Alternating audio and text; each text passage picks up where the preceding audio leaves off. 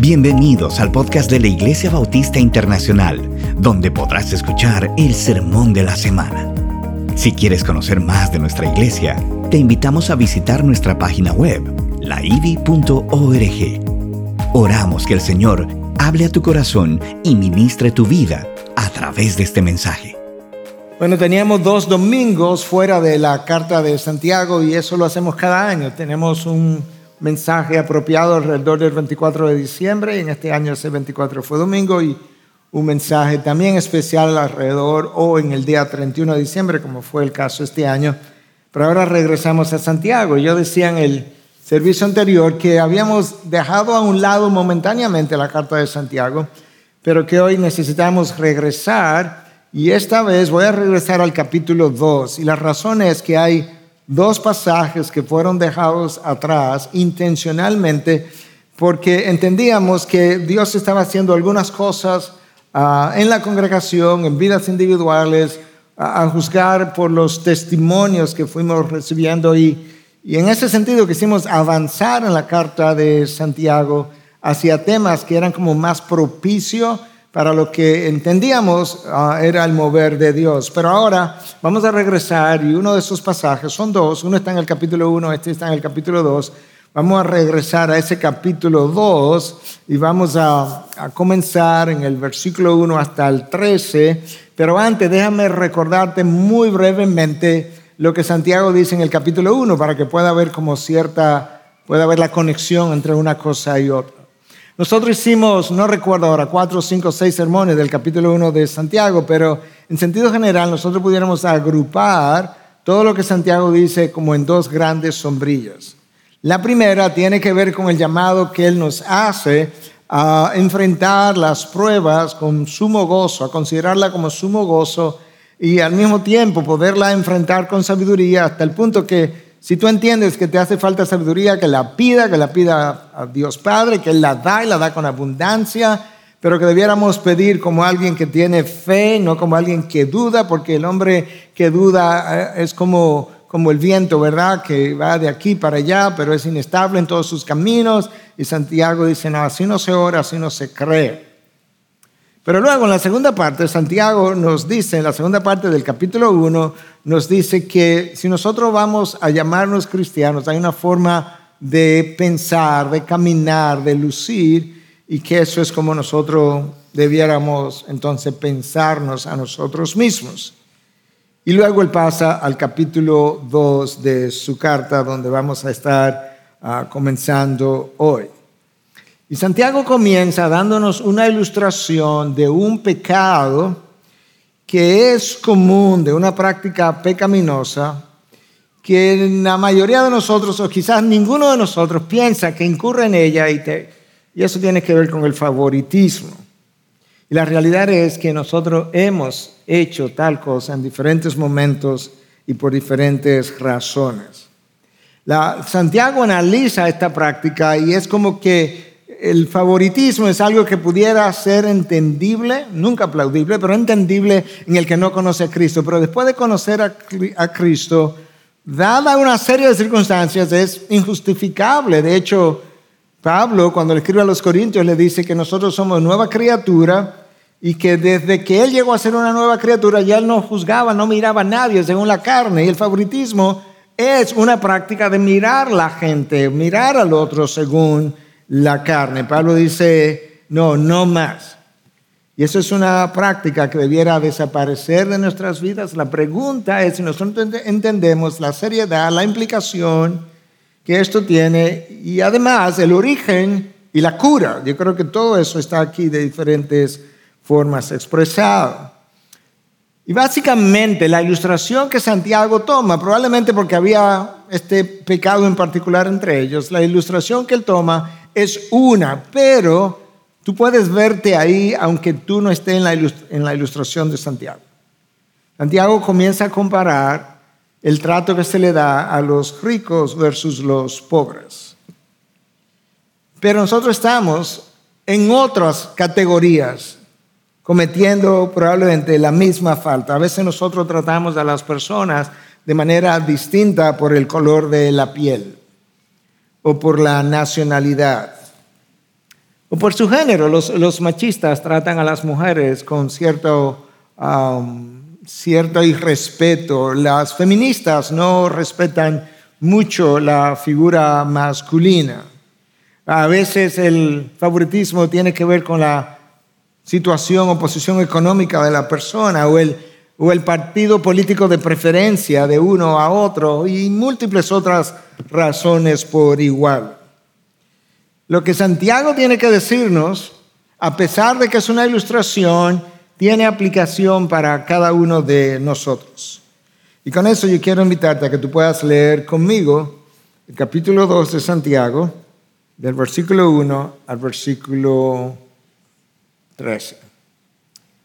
Esta es la palabra de Dios.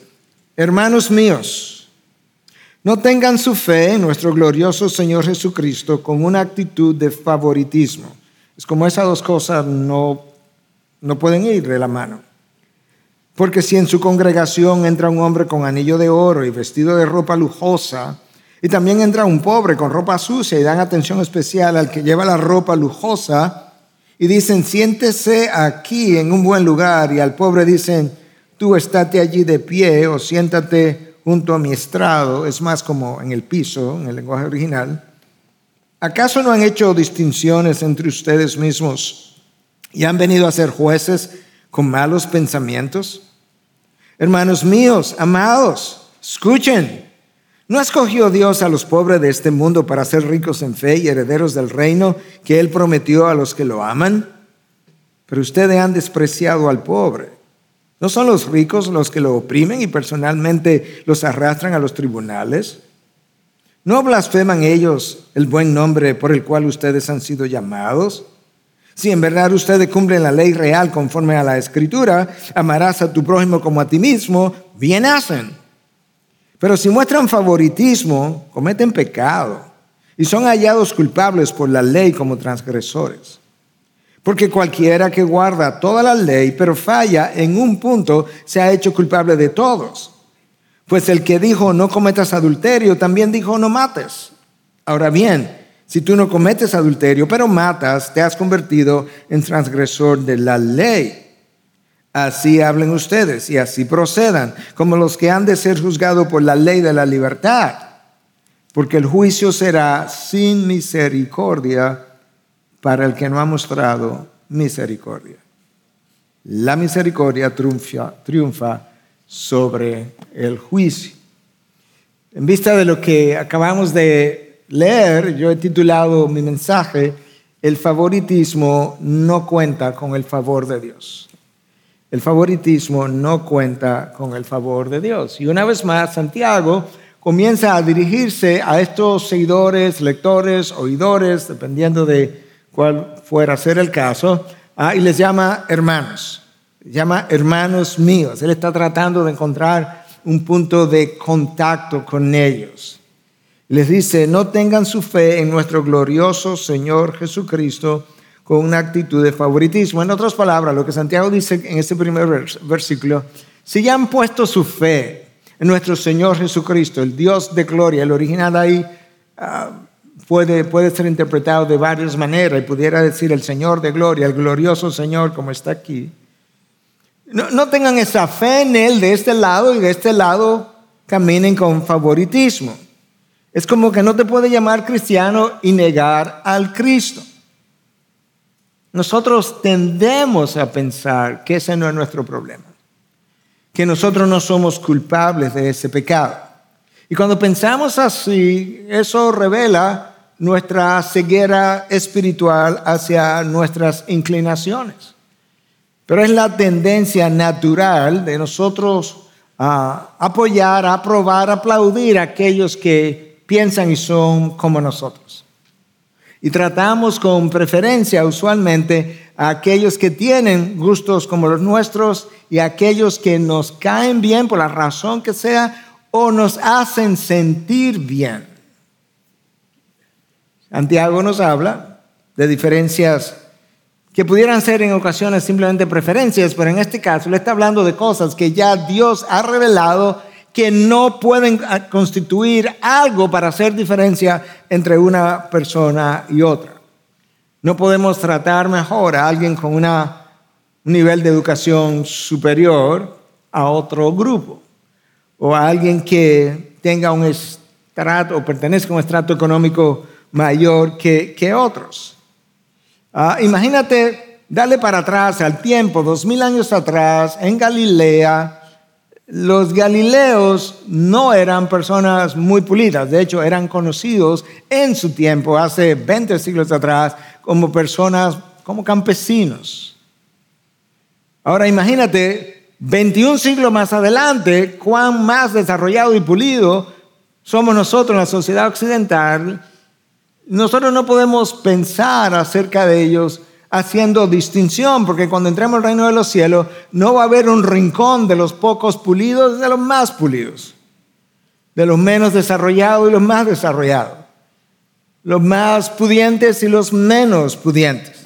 Si Jesús murió por un grupo, murió por el otro. Y lo murió de la manera, de la misma manera. Ahora, hasta ahí todo bien, hasta ahí lo entendemos, porque es más como teológico lo que estoy explicando en cuanto a la muerte de Cristo por uno y por el otro.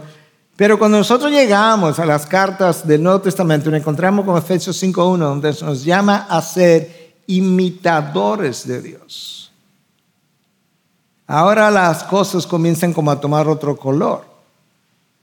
Porque Pablo a los Efesios les dice, oye, si tú eres hijo de Dios, como acabamos de cantar, se supone que tú y yo tenemos que lucir como Él es como si Dios estuviera diciendo, ¿verdad? Metafóricamente hablando, ah, mira, yo soy invisible, la gente no me ve, la gente no me conoce, yo no camino allá abajo, pero tú sí. Si ellos saben que tú eres hijo mío y tú comienzas a lucir como yo, van a tener más o menos una idea de cuál es el carácter de tu padre. De manera que ser imitadores de Dios. Y Dios enfatiza recurrentemente, tanto en un testamento como en el otro, cómo Él no es y cómo Él sí es.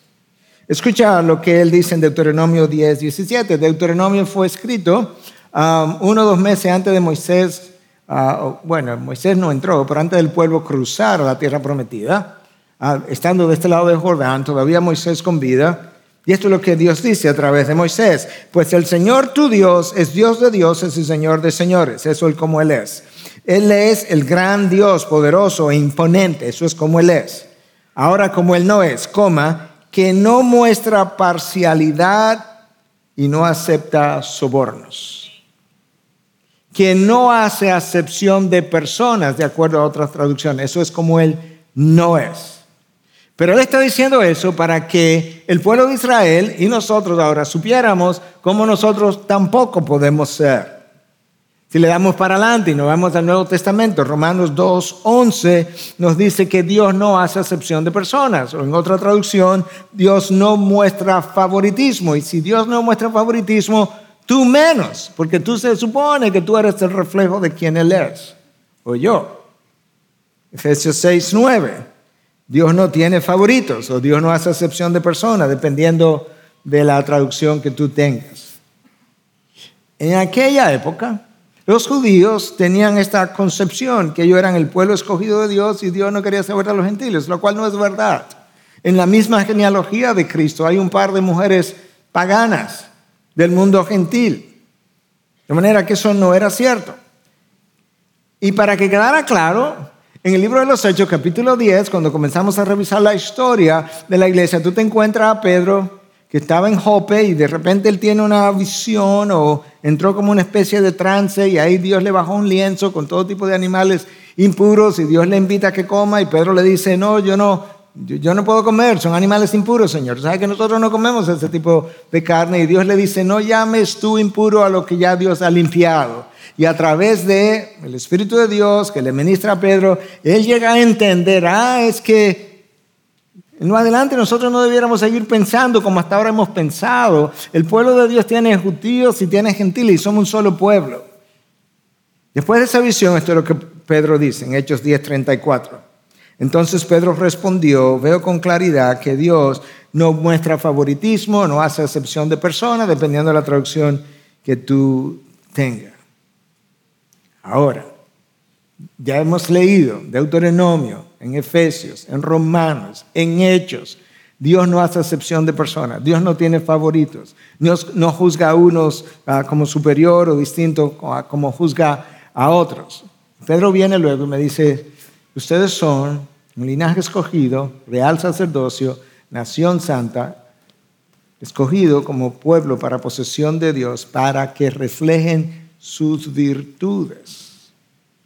Y una de las virtudes de nuestro Dios es que Él no hace acepción de persona. E, el favoritismo es contrario a la gracia de Dios. Y si es contrario a la gracia de Dios, el favoritismo niega el Evangelio de Cristo. Y si niega el Evangelio de Cristo, niega la misión de Cristo cuando vino a proclamar el Evangelio para todo pueblo, tribu, lengua y nación. Recuerda que lo que, leímos de Santiago. Si en tu congregación entra un hombre con anillo de oro o anillos de lujo y vestido de ropa lujosa. Ah, lo de la ropa lujosa todavía se mantiene. Tú sabes, mucha gente le gusta la ropa fina, pero sobre todo que tenga el nombre afuera, que se pueda ver. No sé si ese amén es que le gusta eso no. No, yo te entendí, hermano. yo entendí perfectamente. Era simplemente una broma. Pero en la antigüedad la gente usaba anillos de oro y usaba múltiples anillos de oro, con la excepción del tercer dedo. O sea que no hay nada nuevo debajo del sol, eso volvió. Excepto que son de cobre y de cosas de ese tipo hoy en día. Pero en la antigüedad era, la gente alquilaba anillos para ir a una fiesta. Parece como, wow, ¿verdad? Pero nosotros no alquilamos anillos, alquilamos trajes y cosas como esa. Bueno, la gente alquilaba anillos y resulta que Santiago dice, mira, parece que entre ustedes algunos van y cuando alguien entra luciendo anillos y luciendo cierta ropa, usted dice, mire, Señor, venga por aquí, siéntese. Pero luego, cuando hay un pobre entre ustedes, usted le dice, mira, se acabaron, no hay asiento, quédate de pie. O siéntate aquí en el suelo, en el piso. Eso es lo que está diciendo el, texto. Él dice, cuando ustedes hacen eso, ustedes están haciendo ah, acepción de personas entre ustedes mismos. Y a veces no lo decimos así, pero sentimos cosas así.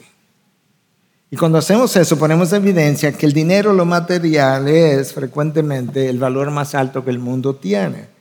Eh, ustedes me han oído decir que, en mi opinión, hay dos cosas que mueven el mundo. Dos, dinero y temor. En este caso, esta gente está valorando lo material. Y cuando no hacemos así, si no es por su estado económico, es por su nivel de educación o lugar de origen. Tú sabes cómo son esa gente de, y ahí tú pones lugar de origen, pero tú no los conoces a todos. En la época de Cristo, pero de Galilea puede salir algo bueno, pero tú no conoces a todos los galileos. De hecho, el, Mesías era galileo. O el color de la piel, o cualquier otra cosa. A veces cuando las personas se asocian a personas importantes, los hace sentir importantes, como que sube su autoestima. O cuando se asocian a personas de influencia, como que inmediatamente se sienten mejor porque están al lado, compartiendo con. Eso es muy típico de la naturaleza pecadora.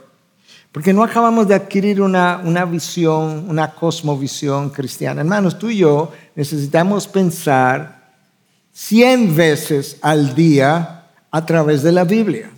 Tú y yo tenemos que acostumbrarnos cada vez más a que este sea el lente y hasta los audífonos a través del cual nosotros vamos a oír lo que oímos y a través de, los lentes que vamos a ver lo que vamos a ver. Sabes que al pie de la cruz hay un solo color que tiene importancia y es el color rojo de la sangre de cruz. Ningún otro color de ninguna otra cosa tiene importancia debajo de la cruz. Porque no es el rojo de la sangre, es la sangre de Cristo. Lamentablemente, las cosas de este mundo que el hombre aprecia son las cosas que le dan valor. Si piensa en el hombre inconverso, la poca espiritualidad que él tiene es porque él valora el mundo. El mundo es su único valor. El creyente frecuentemente no, no niega a Dios, pero Dios en la práctica de su vida no es su máximo valor. Porque hay muchas otras cosas que contradicen el llamado de Dios, que deshonran la santidad de Dios, que Él pone primero y que eso hace que las cosas de este mundo, que Él revele que ciertamente las cosas de este mundo son las que mayormente le llaman la atención. Cuando alguien ha acumulado de esas cosas de este mundo, terminamos favoreciendo a esas personas. Yo decía en el servicio anterior, nosotros se nos olvida que en esta generación en la que estamos viviendo es precisamente una élite intelectual de influencia que está empujando, liberal, que está empujando al mundo al abismo que la descomposición moral que nosotros vemos hoy en día tiene una élite detrás que está financiando, promulgando, exportando precisamente los valores que están detrás de esta revolución. Esta revolución moral es la única revolución en toda la historia de la humanidad que ha sido propulsada por un grupito de personas elitistas que forman y que se consideran mejor que el resto del mundo porque el resto del mundo no piensa porque somos estrechos de mente.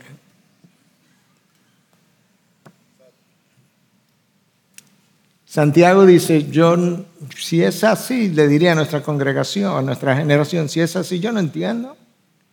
¿Cuál es la preferencia que tú le das a esta élite que está empujando tu sociedad hacia el abismo? Y Santiago quiere que nosotros recordemos que la cruz de Cristo lo invierte todo. Recuerda que hablamos de eso hace un par de domingos atrás. A la luz de la, de, la cruz, todo es como a lo inverso de lo que el mundo piensa. Escucha lo que Pablo le dice a los corintios, donde había un grupo de personas que estaba diciendo, no, yo soy de Pablo. El otro dice, no, yo soy de Cefa. El otro dice, no, yo soy de Cristo. Y Pablo dice, ¿qué es eso? Porque estos grupos, cada cual como que estaba ah, rechazando al otro. A ese grupo de personas, Pablo le dice en 1 Corintios 1, del 26 al 31, pero consideren hermanos su llamamiento. No hubo muchos sabios conforme a la carne, ni muchos poderosos, ni muchos nobles, sino que Dios ha escogido lo necio del mundo para avergonzar a los sabios, y Dios ha escogido lo débil del mundo para avergonzar a lo que es fuerte. También Dios ha escogido lo vil y despreciado del mundo, lo que no es, para anular lo que es para que nadie se jacte delante de Dios. Esto lo ha hecho así a propósito, para que la gente entienda que no hay mérito, nadie tiene cualidades superiores a nadie para ser escogido por Dios. Versículo 30. Pero por obra, obra suya están ustedes en Cristo Jesús, por ninguna otra cosa, por obra suya, el cual se hizo para nosotros sabiduría de Dios y justificación, santificación y redención. Para tal como está escrito, el que se gloríe, que se gloríe en el Señor. Tú notaste el énfasis de Pablo en dos frases. Dios escogió lo necio de este mundo, lo vil de este mundo, lo despreciable de este mundo, para que nadie se jacte delante de Dios, para que quede claro. Para que quede claro lo que le dijo a la nación de Israel, no fue porque tú eras el mayor, ni el más grande, ni el mejor de los pueblos, tú eras el más pequeño de todos. Simplemente yo te elegí.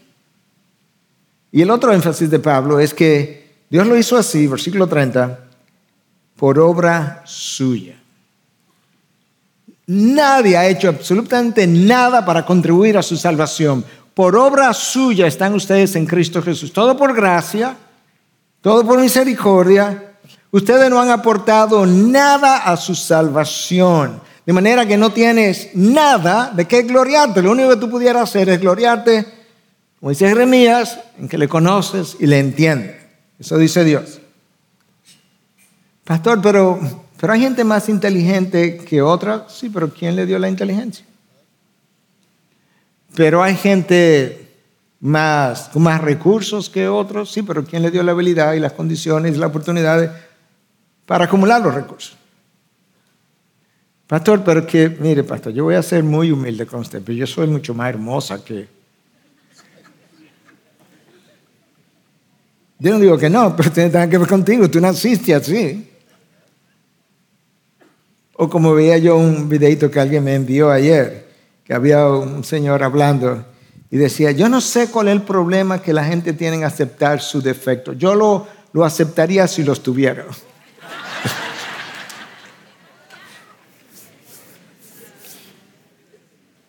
Pastor, pero el color de la piel, sí, pero que Dios te entretejió en el vientre de tu madre con ese color. Eh, Pablo le dice a los Corintios en la primera carta, para que quede claro de esto que estamos hablando, es que ninguno de ustedes se vuelva arrogante a favor del uno contra el otro, porque ¿quién te distingue? ¿Qué tienes que no recibiste? Inteligencia la recibiste, belleza la recibiste, recursos de alguna manera también los has recibido. Y si los recibiste, escucha ahora, ¿por qué te jactas como si no lo hubieras recibido? O sea, lo que, lo que Pablo, Santiago ahora nos están ayudando a hacer es desmontar todas las razones por las cuales nosotros vivimos, exhibimos prejuicios a favor de, en contra de unos y favoritismo a favor de otros. Hermanos, lo bueno de la cruz es que bajo la cruz, la cruz nos nivela a todos. Y nos dice, todos están destituidos de la gloria de Dios. Todos son pecadores. Todos son indignos. Todos necesitamos la misma gracia del Señor. Todos iríamos a la condenación a no ser por la gracia de Dios. Pero en, las iglesias a las que Santiago se está dirigiendo estaban haciendo distinción, igual que en la iglesia de Corinto. Y Santiago y Pablo y Jeremías con diferentes formas y palabras nos dice, hey, hay una sola cosa por la cual tú debieras gloriarte y es que tú conoces al Señor y le entiendes. Hasta ahí vamos bien. El versículo 5, Santiago va ahora a, va a subir el calor a su enseñanza, pero la precede, creo que fue un hombre sabio, con una frase que no creo que estaba tratando de manipularlo, sino de comunicarle su corazón. Le dice, hermanos míos amados. En otras palabras, ah, yo sé que mis palabras pueden sonar duras y difíciles y fuertes, pero salen no de un corazón condenador, sino de un corazón pastoral que quiere ayudarte, que quiere verte más santificado, que quiere verte más cerca de Cristo y más como Él. Y Él le dice entonces en el versículo 5, hermanos míos amados, escuchen. Es como cuando ah, Cristo decía, en verdad, en verdad os digo. Cuando Cristo decía, en verdad, en verdad os digo, esa era una forma arameica o del pasado de decirle, Presten atención, escuchen. En el hebreo era amén, amén. Nosotros decimos amén al final, pero en el hebreo la manera como frecuentemente se hablaba, y Cristo supo hablar de esa forma también, lo que traducimos como en verdad, en verdad os digo frecuentemente es amén, amén. Escucha, presta atención. Santiago exactamente dice la misma cosa. Amados míos, amados, escuchen. ¿No escogió Dios a los pobres de este mundo para ser ricos en fe y herederos del reino que Él prometió a los que los, lo aman? Pero ustedes han despreciado al pobre. ¿No son los ricos los que los oprimen y personalmente los arrastran a los tribunales? Ahora escuchen por un momento, para que no vayas a malentender. Esto es una carta. Las cartas se escribieron a iglesias locales, con problemas locales, problemas reales.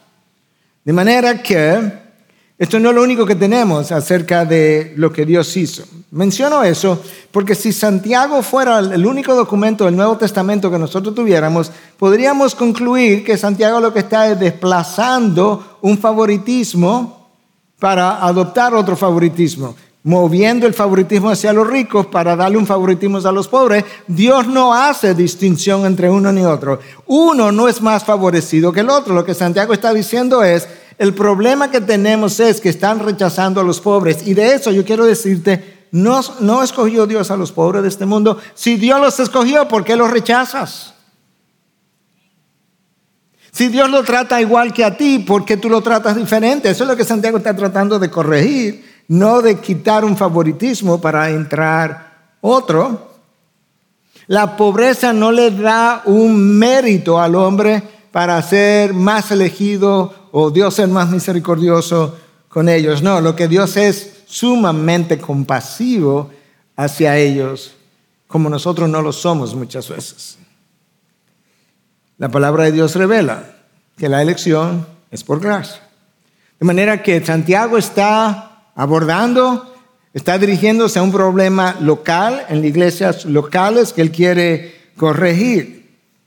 Y él está diciendo, entre otras cosas, él menciona en el versículo 7 algo que la mayoría no está de acuerdo, no de acuerdo, pero no está claro qué es lo que quiso Santiago decir con esto, cuando él hace la pregunta, no blasfeman ellos, refiriéndose a los pudientes, el buen nombre por el cual ustedes han sido llamados.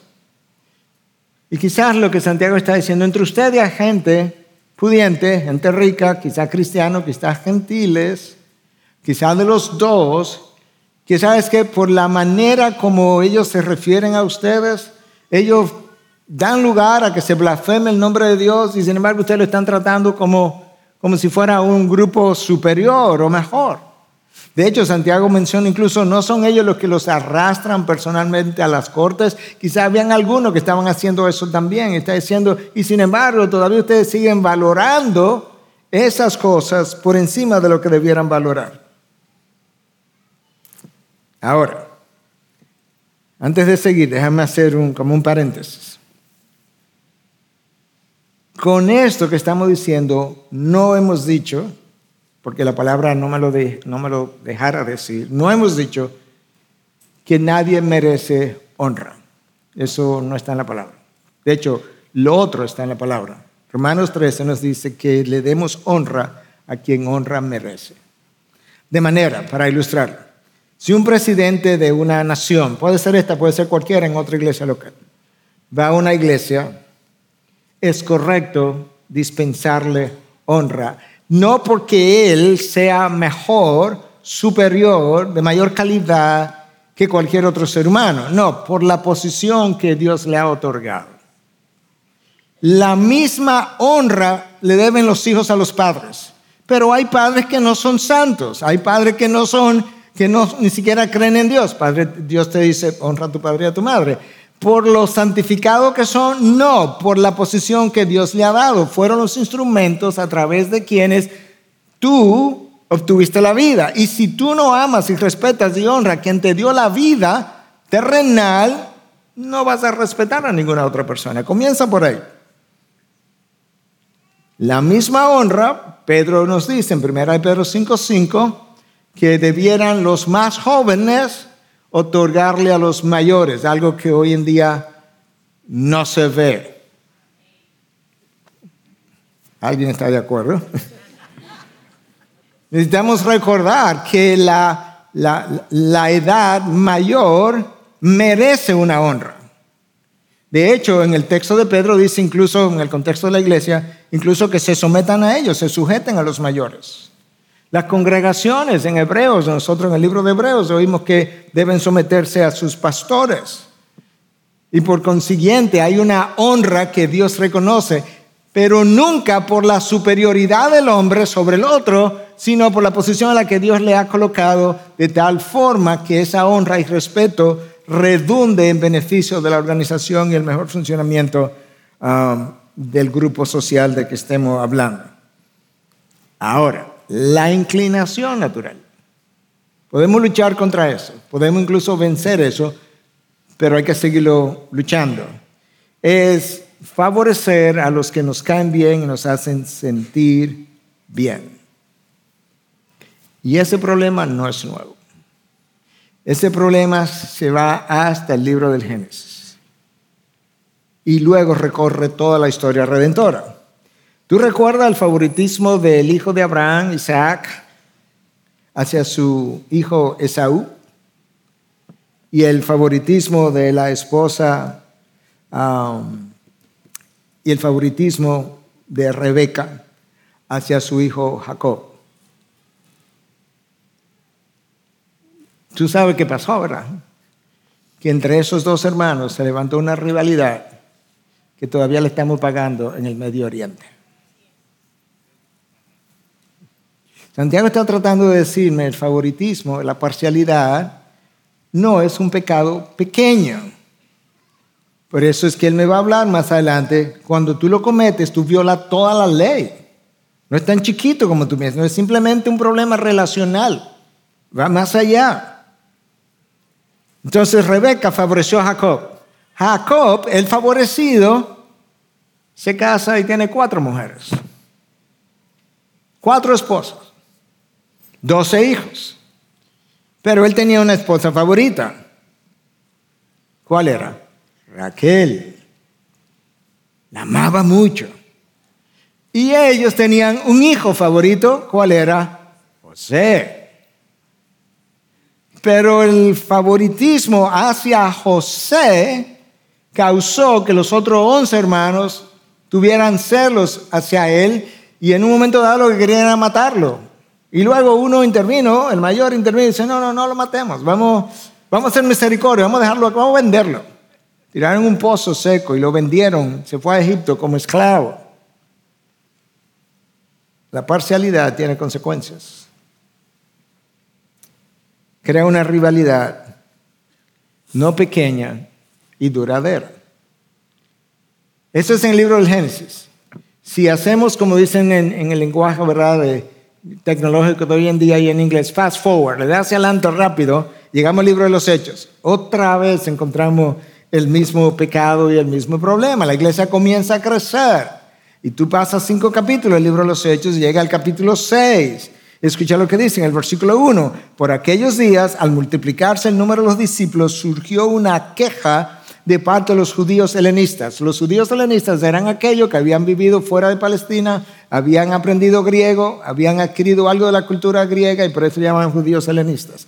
Ellos estaban quejando en contra de los judíos nativos, los que nunca habían salido del área, porque sus viudas eran desatendidas en la distribución diaria de los alimentos. Estaban favoreciendo a las viudas de los hebreos nativos sobre las viudas helenistas. Favoritismo otra vez. Los apóstoles se reúnen, conversan, los detalles no están dados, pero esta es la conclusión. Vamos, eh, elijan siete hermanos para resolver este, que atiendan a las mesas y resolver este favoritismo. Esos siete hermanos deben estar llenos del Espíritu y llenos de, sabiduría. De donde yo infiero que nuestro favoritismo con frecuencia es el resultado de falta de llenura del Espíritu para yo poder pensar, ver, evaluar, concluir más conforme a lo que la palabra dice. Y si me falta llenura, me falta sabiduría. Y por consiguiente tomo malas decisiones. Y por consiguiente hago acepción de personas. Eso es lo que Santiago está ayudándonos a, a entender, a digerir.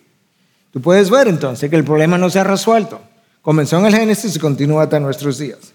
Ahora, Santiago comienza en el versículo 8 a ayudarnos a explicar o a entender teológicamente cuál es el problema, porque al final pudiera ser como que esto es un problema conductual, ok, hermanos, miren, de hoy en adelante, aquellas prácticas que habíamos tenido con estos hermanos que se sientan aquí, ya dejemos de hacer eso, eso es conductual.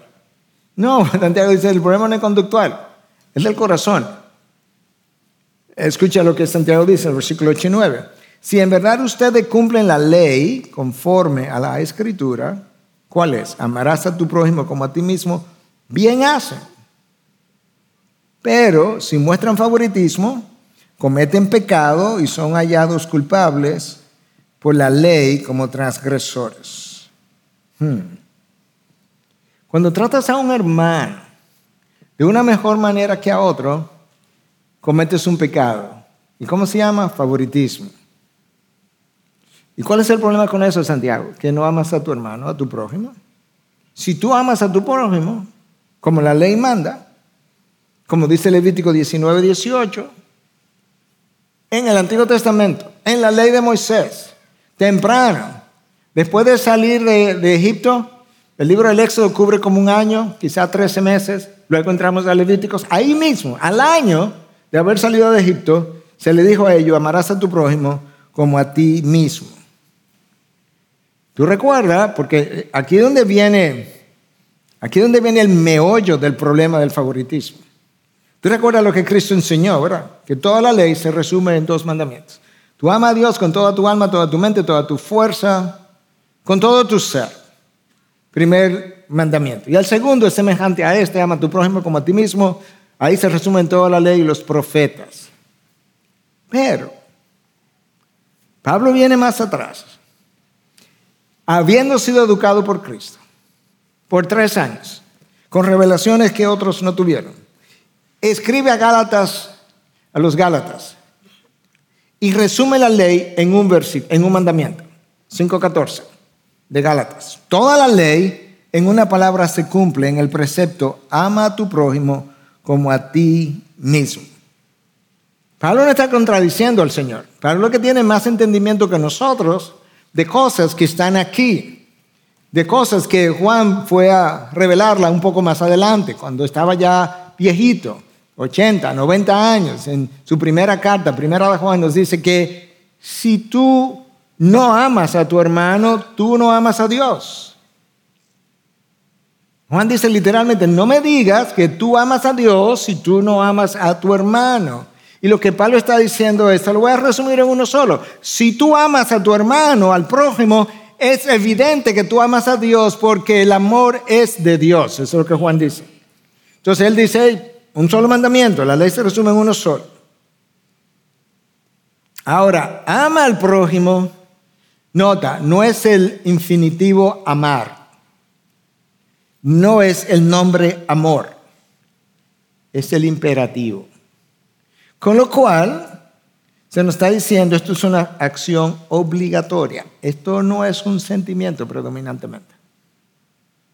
Cuando tú lees, lo hemos dicho otra vez, en 1 Corintios 13 dice que el amor es paciente, el amor no se porta indecorosamente, el amor es...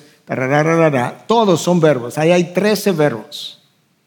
No hay ningún adjetivo, no dice paciente, sino el amor se comporta, actúa pacientemente.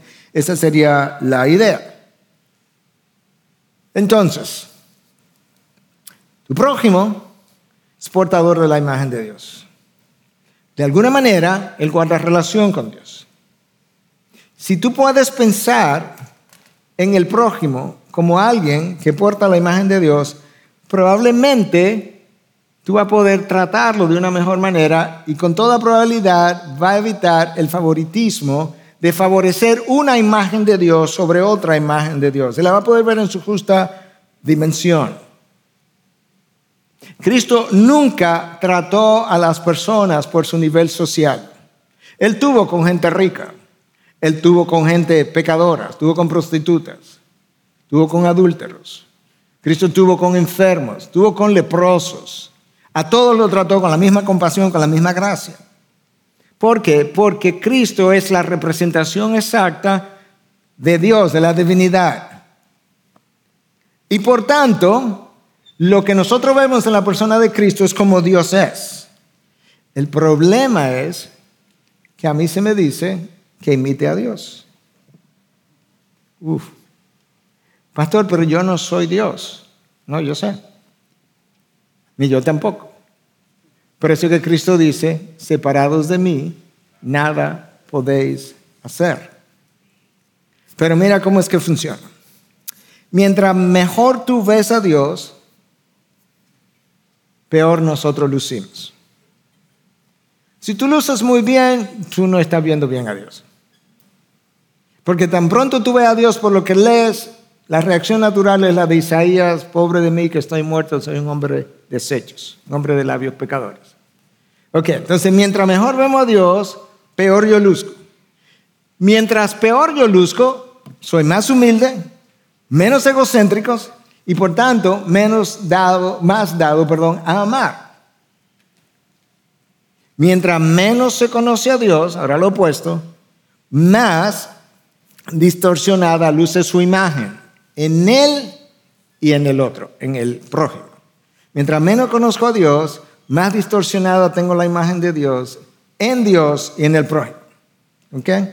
Mientras más distorsionada luce la imagen de Dios, mejor yo luzco. ¿Van conmigo? Mientras mejor yo luzco, peor tú luces. Ese es el problema. Que es que nosotros tenemos una medida sobredimensionada de quiénes somos. Recuerda que dos domingos atrás o tres domingos atrás hablamos de que uno de los peligros de la medida que tú te vas santificando es que llega un momento en que tú comienzas a creerte moralmente superior al otro.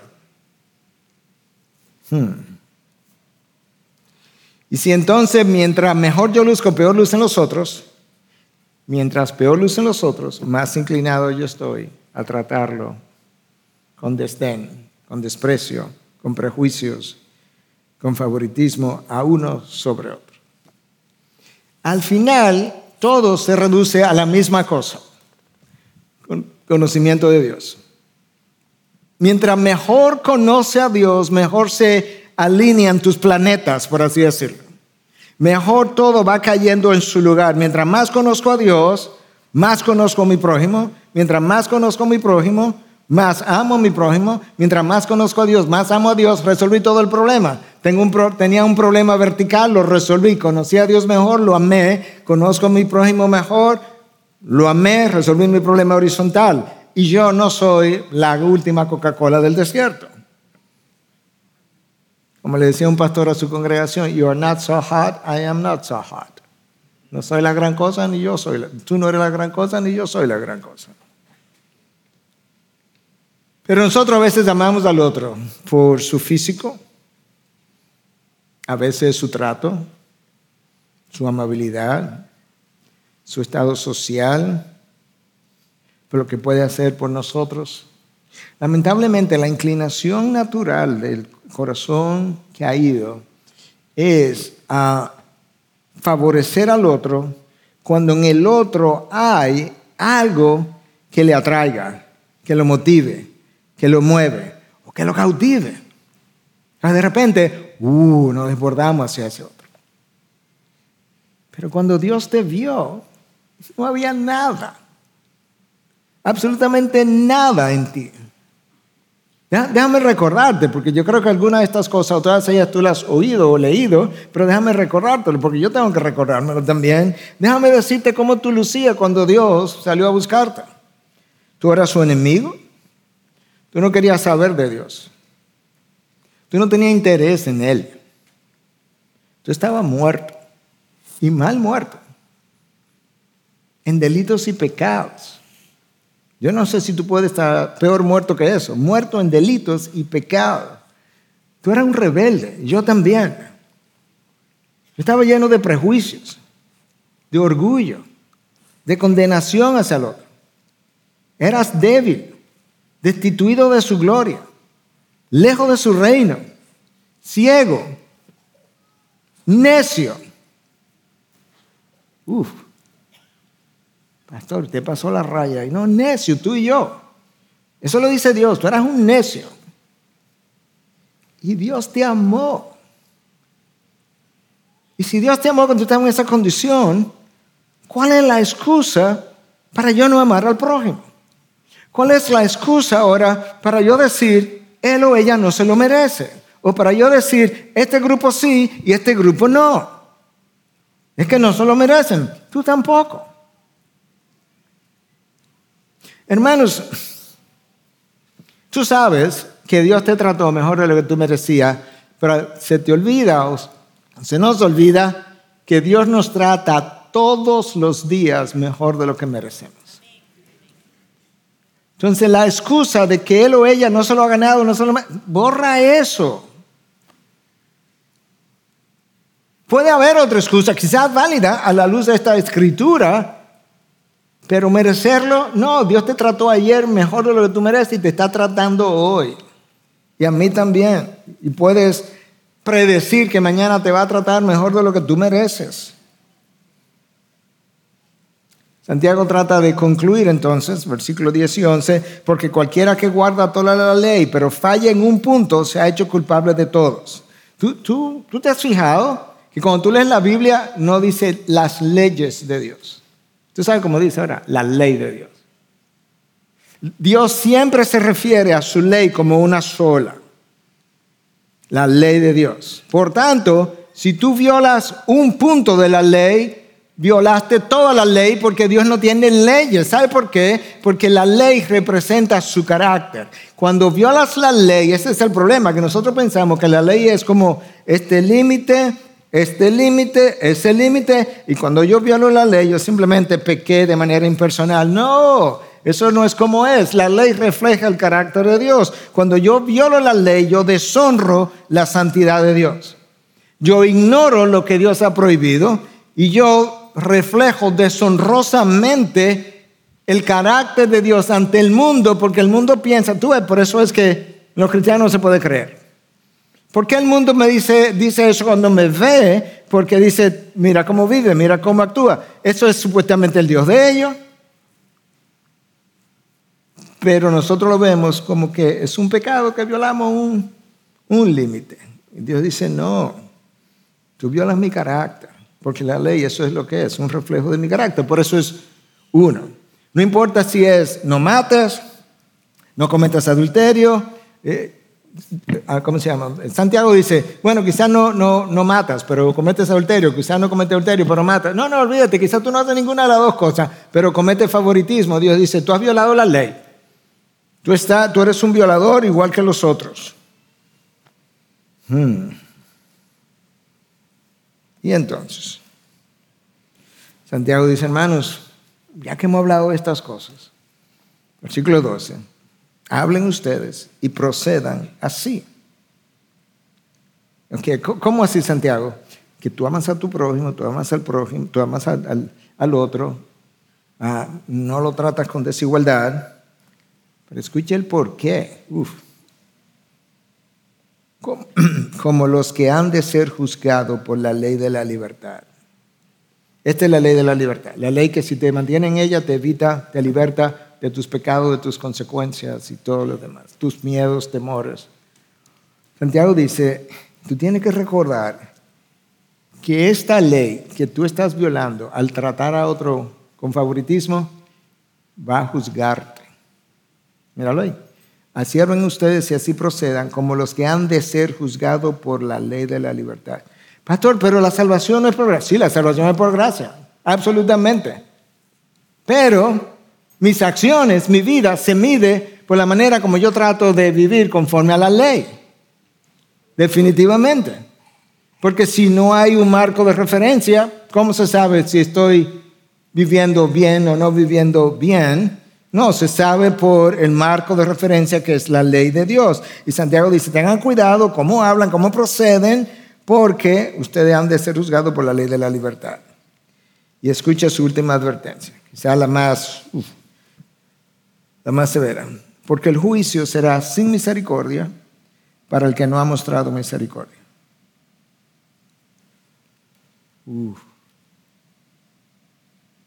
¿Tú recuerdas? Es como si hay algo que me gusta de la palabra, es que verdaderamente la palabra no solamente interpreta la palabra, pero la palabra es congruente con la palabra. Cuando Cristo vino, ah, Él dio una, contó una parábola.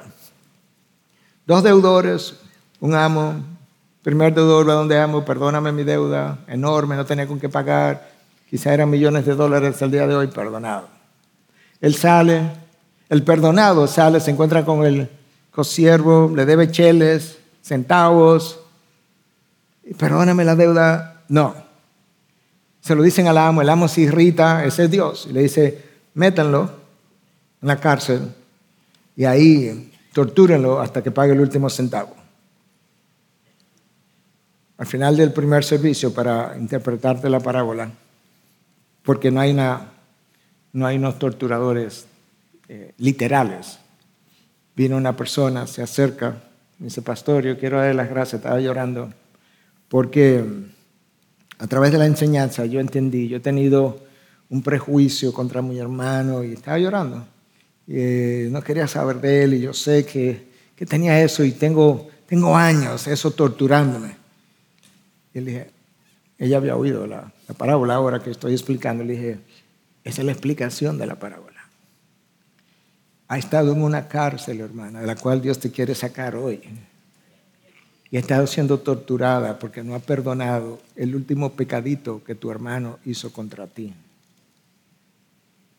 ¿Cómo se llama tu hermano? Fulano. Vamos a orar. Y oramos para que ella pudiera liberar eso y quedara libre. Eso es parte de lo que esto dice aquí. El juicio será sin misericordia para el que no ha mostrado misericordia. Dios tenía devolver. Cuando Cristo enseñó al Padre nuestro, perdona nuestras ofensas también como nosotros perdonamos los nuestros, a los que nos ofenden o a nuestros deudores. Tú recuerdas lo que Cristo añadió al final, porque si vosotros no perdonáis a los hombres sus pecados, así mi Padre tampoco os perdonará. Esa es la misma parábola, eso es lo mismo que Santiago está diciendo aquí, la misericordia será, o el juicio será sin misericordia para el que no ha tenido misericordia. Y esa es la misma historia del hermano. Santiago dice, hermanos, así no. Así no mostramos el carácter de Cristo. Así no somos imitadores de Dios. Así los hombres no pueden ver a Dios reflejado en ti. Así no se honra la cruz, donde Dios nos juntó a todos, ahí debajo de la cruz. Los ricos, los pobres, los blancos, los negros, los amarillos. Los muy educados, los que no tienen ninguna educación. Los que nacieron incluso con ciertas anormalidades físicas. Todos al pie de la cruz. Los ah, pecadores en extremos y los que los educaron moralmente todos al pie de la cruz. Ahí nos nivelaron a todos. Y nos dijeron a todos, lo que necesita uno lo necesita el otro. Que Dios nos ayude a recordar que tus pecados y los míos son muchos. Número uno. Número dos, su gracia es mayor. Número tres, que la realidad de que su gracia siempre será mayor que mi pecado no me lleve a yo querer tomar prestado de la gracia de Dios, diciendo yo luego me arrepiento, yo luego pido perdón, porque Dios no presta su gracia, ni con intereses. Ciertamente a la hora que Dios me vaya a perdonar es por gracia, pero no tomes, no te lances al abismo contando que la gracia de Dios te va a encontrar a mitad de camino y te va a sostener. Porque eso, no, eso no es como opera. Eso convierte la gracia de Dios costosa de la sangre de su Hijo en una gracia barata. Y Dios no va a permitir que su gracia preciosa, sublime, santa, sea baratada de esa manera. Que Dios nos ayude. Es un buen inicio de año para seguir trillando a través de Santiago, alineando nuestras vidas, nuestros pensamientos, o entendiendo mejor cosas que quizá habíamos rumiado anteriormente, pero quizás no lo habíamos entendido completamente. Padre, gracias.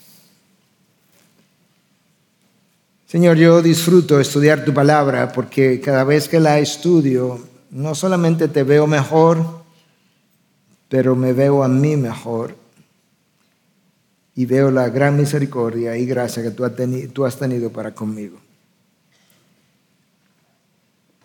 Señor, yo no, no puedo hablar por otros, yo puedo hablar por mí. Pero ciertamente tu misericordia ha sido tan extraordinaria que yo no tengo excusa para no amar o perdonar o intentar otra vez echarle el brazo a mi hermano o a mi hermana si yo quiero imitarte, yo tengo un solo, un solo camino y es caminar sobre las huellas que Cristo me dejó para que yo pusiera mis pies sobre ellas. Yo sé que yo solo no puedo, pero tú me lo dijiste, tú me lo enseñaste. Pero en Cristo yo todo lo puedo porque tú, Cristo, me fortalece por medio de tu Espíritu. Señor, ayúdanos ahora a cantar acerca de tu gracia, pero ayúdanos a valorar mucho más que simplemente un canto. Aquello que vamos a, a ponerle música para recordar lo extraordinario que tú eres. En Cristo Jesús.